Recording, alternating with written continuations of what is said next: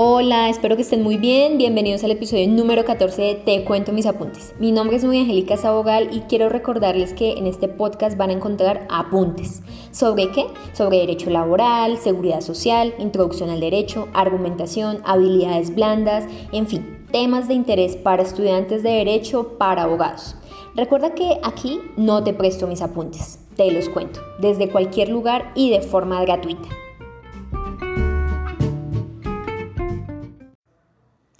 Entonces, antes de empezar, quiero contarles muy brevemente de qué vamos a hablar en este episodio llamado Cultura de la Seguridad Social. Seguramente usted ha escuchado en la calle, en su familia o se ha escuchado a sí mismo decir, yo pa' qué cotizo si igual nadie se va a pensionar.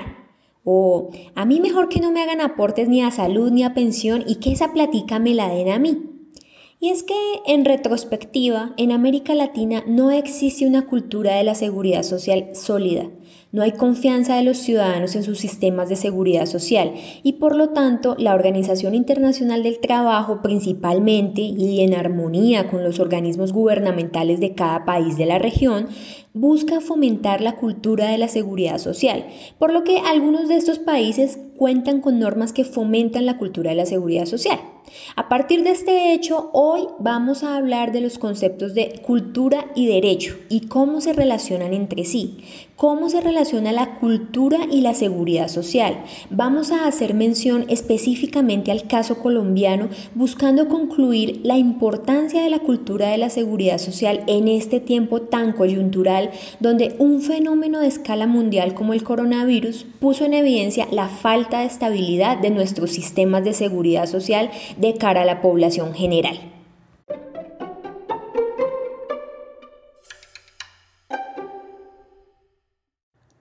Para empezar a abordar este tema, quisiera referirles unas nociones generales de cultura y de derecho.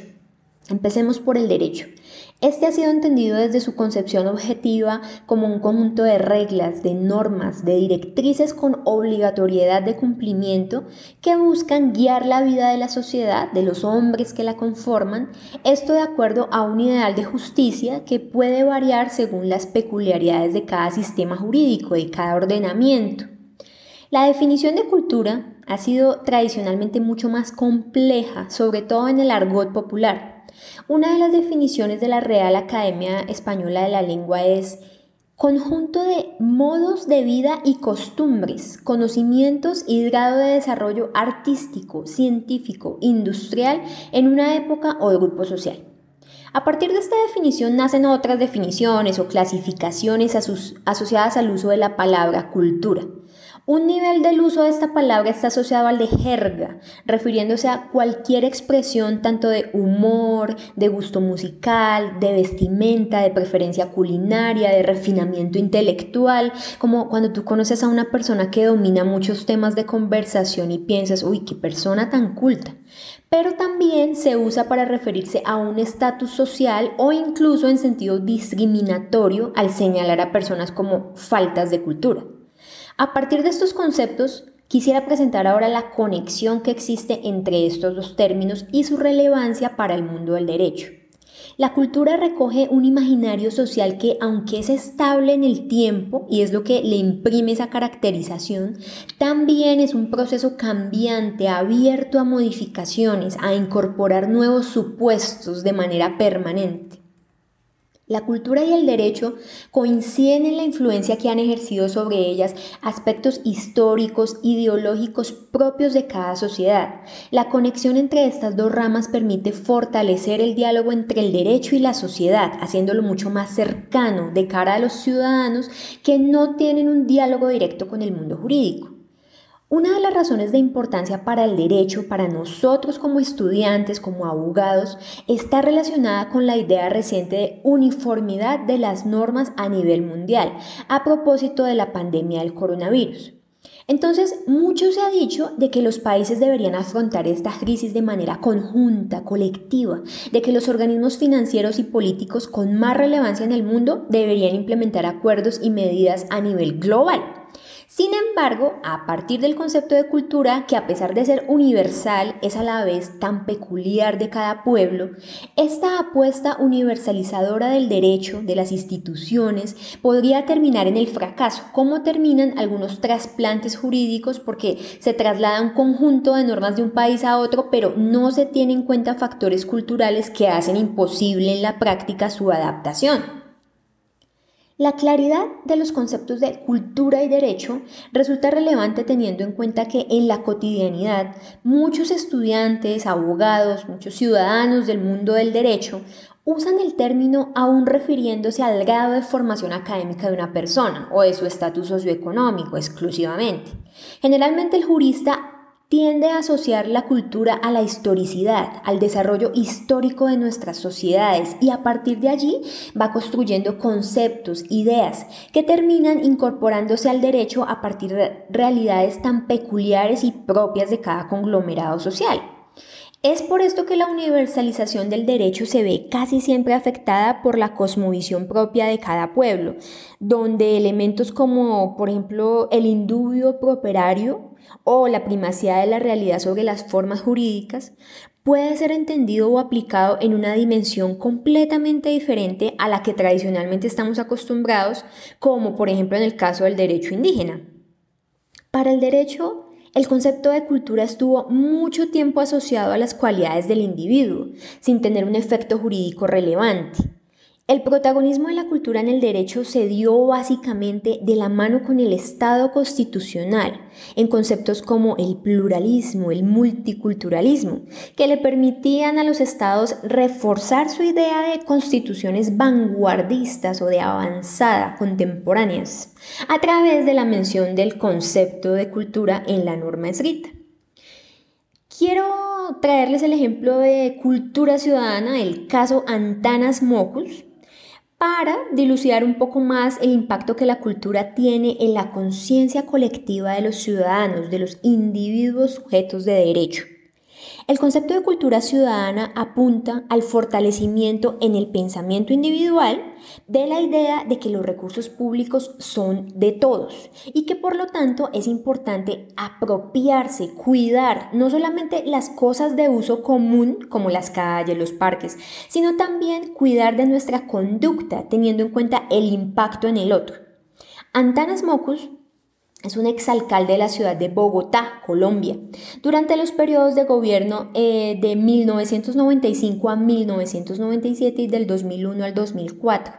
Y resulta muy recordado porque insistió en promover el cumplimiento de las normas cívicas y de la sana convivencia a través del programa Cultura Ciudadana. A partir de allí se generaron una serie de campañas para sembrar en los ciudadanos hábitos en torno al cuidado de lo público y al progreso de la ciudad. Muchos recuerdan la ley zanahoria, que regulaba la venta de bebidas alcohólicas hasta la una de la mañana. Ley que dio sus frutos al reducirse las muertes, riñas y accidentes de tránsito asociados al consumo de alcohol. Sin embargo, de este ejemplo quiero rescatar dos cosas. La primera es que los cambios de administraciones en, el distrito y en consecuencia la falta de continuidad en muchas de estas prácticas de cultura ciudadana llevaron a que no fuera duradera en el tiempo o no se consolidara una verdadera cultura ciudadana. El segundo aspecto que quiero poner sobre la mesa es que de este ejemplo se extrae la importancia de establecer medidas, reglas, normas que tengan un diálogo, que busquen una conexión para sus receptores, para lo cual se busca asociar su éxito con la construcción de un nuevo elemento cultural, de una nueva práctica que se arraigue en la conciencia ciudadana. Pero, ¿cómo llegar a esto? Hablemos entonces de la cultura de la seguridad social propiamente dicha.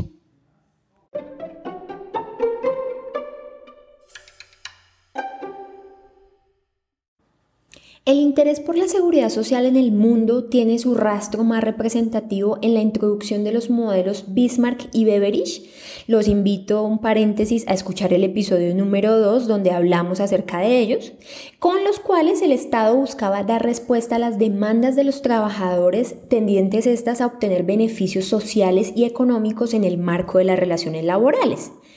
Posteriormente, y en virtud de la Declaración de Filadelfia, países como Alemania, Francia, Inglaterra, entre otros, dan pasos firmes hacia la construcción de una normatividad legal que soporte el imaginario de seguridad social con las vicisitudes o características propias de cada Estado, sin desistir del espíritu de cooperación internacional y de unificación de principios a través de, por vía de ejemplo, el convenio número 102 de la Organización Internacional del Trabajo. Así, la cultura de la seguridad social ha adquirido a través de los años una mayor importancia para las organizaciones institucionales que la administran o intervienen en su operación y también para los usuarios de los sistemas de seguridad social en el mundo, donde se agrupan coberturas relacionadas principalmente con prestación de servicios asistenciales para la población, que tiene una relación laboral vigente y para aquellos que no están vinculados directamente al sistema como familiares, pensionados, niños, adultos mayores, entre otros. La OIT no, perdón, la Organización Internacional de la Seguridad Social, OIS, es una de las instituciones que a nivel iberoamericano ha reconocido la educación en seguridad social como una herramienta útil para que el reconocimiento de los derechos y responsabilidades inherentes a la misma sea un lugar común desde temprana edad y con ello haya una verdadera cultura previsional en donde la solidaridad del sistema y este tipo de principios generen cohesión social en torno a, la cultura de la seguridad social y que ésta pueda ser más sólida generación tras generación. Ya citadas las definiciones de derecho y cultura, como lo hicimos hace un momento, la OIT ha definido a la seguridad social como la protección que una sociedad proporciona a los individuos y los hogares para asegurar el acceso a asistencia médica, garantizar la seguridad del ingreso, en particular en caso de vejez, desempleo, enfermedad, invalidez, accidentes de trabajo, maternidad o pérdida del sostén de familia. La Organización Internacional del Trabajo tiene además un documento que se llama Estrategia Integral de Promoción de la Cultura en Seguridad Social, en el cual se define a la cultura de la seguridad social como el conocimiento pleno y la participación de la población en los sistemas de seguridad social. En este documento también se identifican unas brechas que afectan esta participación. ¿Cuáles serían estas brechas? Las dificultades o imposibilidad de algunos sectores poblacionales para acceder a la seguridad social. En sí mismo el bajo nivel de cultura de seguridad social producto de el desconocimiento, la desinformación, los prejuicios negativos, como los que les mencionaba en el intro del episodio, que esos sí que influencian el pensamiento de la población, la desconfianza en el sistema, una escasa cultura de previsión en salud, como la gente no va al médico sino hasta cuando se enferma, y una en general reducida cultura previsional. La gente, por ejemplo, no piensa en la vejez, sino, sino en la inmediatez, pero no tienen previsto un plan o un proyecto de vida para una edad en la cual sus fuerzas naturalmente tienden a decaer.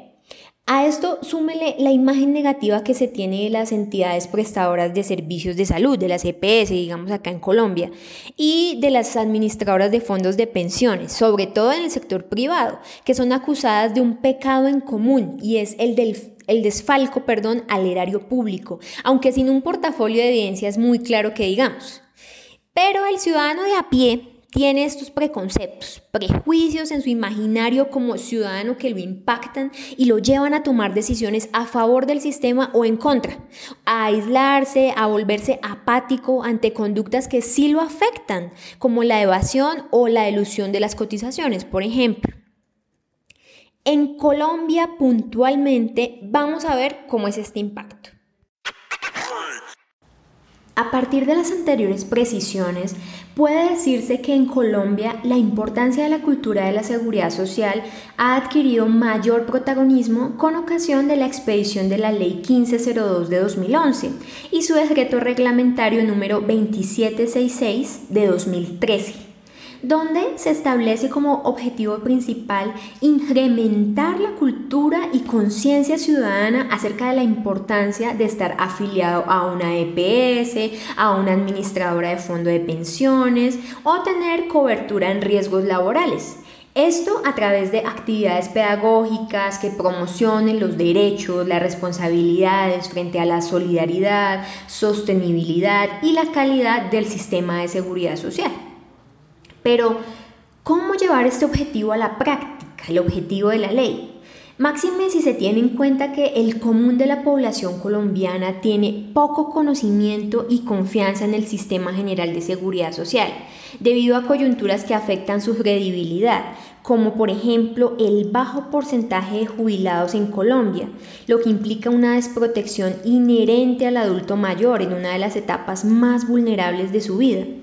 Otro ejemplo importante del pensamiento eh, popular es el de considerar los descuentos por aportes con destino a salud y a pensión que a uno le hacen del salario.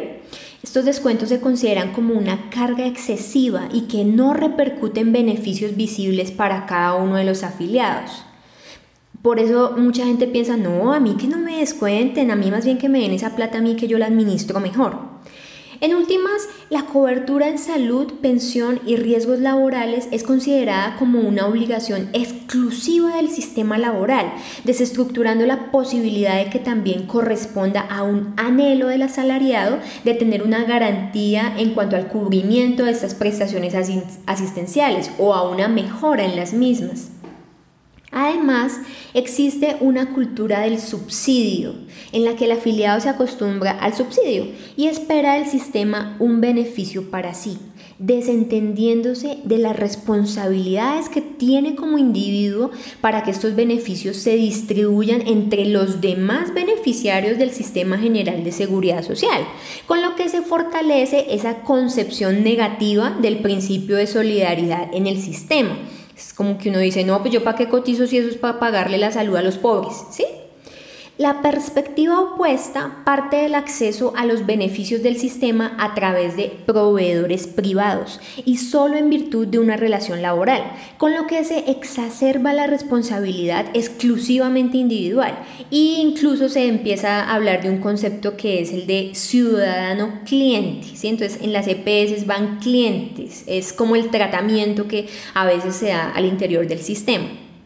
Lo anterior establece un panorama de incertidumbre hacia una consolidación efectiva de la cultura de la seguridad social como verdadero tema de interés general. Esta afirmación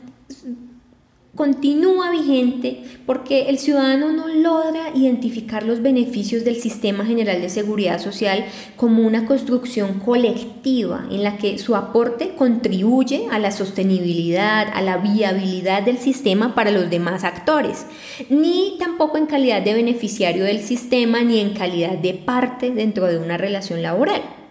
En materia pensional en Colombia, por ejemplo, existe un pensamiento amplio de desilusión hacia la probabilidad de obtener una jubilación o un ingreso en la vejez. Y con esta desesperanzadora certeza se reduce la posibilidad de que el hoy afiliado se interese por las cotizaciones en el presente. Por esto es que la finalidad de la Ley 1502 de 2011 y de las normas en general sobre cultura de la seguridad social debe ser la puesta en práctica de, esta cultura por los operadores del sector ejecutivo, legislativo, judicial y en general por todos los actores involucrados en el sistema, para que el derecho a la seguridad social se traduzca en el pensamiento colectivo como una posibilidad real, por vía de ejemplo, del derecho a una mesada pensional en el sistema, en el que no solo unos pocos se pensionan, sino en el que todos ganan en la medida de su contribución. Hoy en día la seguridad social es vista como un problema de algunos, un beneficio para otros, un negocio de muchos, pero no es concebida en definitiva como una temática que requiere de participación activa por todos los integrantes del sistema de seguridad social e incluso de aquellos que no ostentan esta calidad. Una de las razones que impide que la seguridad social sea tratada con cuidado y con respeto por la ciudadanía es, como se dijo anteriormente, la desconfianza generalizada en el sistema por parte de, la población. Para modificar esta situación será necesario que se diseñen, que se fortalezcan nuevas herramientas metodológicas y educativas quizá que alcancen una apropiación social con especial énfasis en los beneficios de la seguridad social y en el consecuente cuidado con el cumplimiento de las responsabilidades de cada parte involucrada. Para ello, se encuentra pendiente por recorrer un largo camino de sensibilización, capacitación y acciones visibles y que se posterguen en el tiempo para que no ocurra lo que pasó con la cultura ciudadana de Mocus.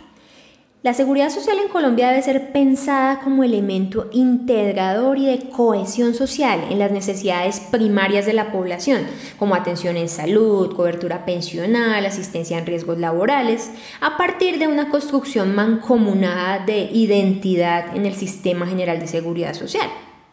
El exministro de Salud, actual rector de la Universidad de los Andes, el doctor Alejandro Gaviria, se refirió en varias conferencias al concepto de vaca, como cuando uno está con los amigos y dice, ¿qué? ¿Hacemos vaca guaro o qué?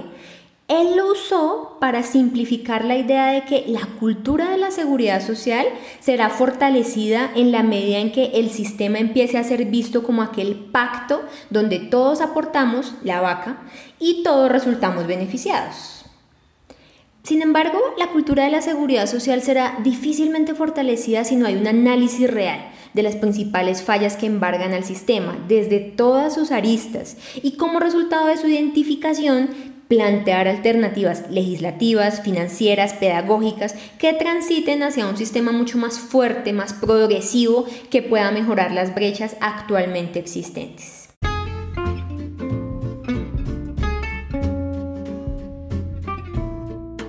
Terminamos, los invito nuevamente y como siempre a suscribirse al podcast en la plataforma, en la app que usted use para reproducirlo. Además, si lo califica me hace muy feliz y si deja un comentario o retroalimentación, excelente. Igualmente recuerde que estoy en Instagram como te cuento mis apuntes raya al piso derecho y en Facebook como te cuento mis apuntes y que si me siguen en redes sociales pueden enterarse de la publicación de nuevos episodios, además de hacerme recomendaciones y sugerencias que son siempre bienvenidas. Nos vemos próximamente.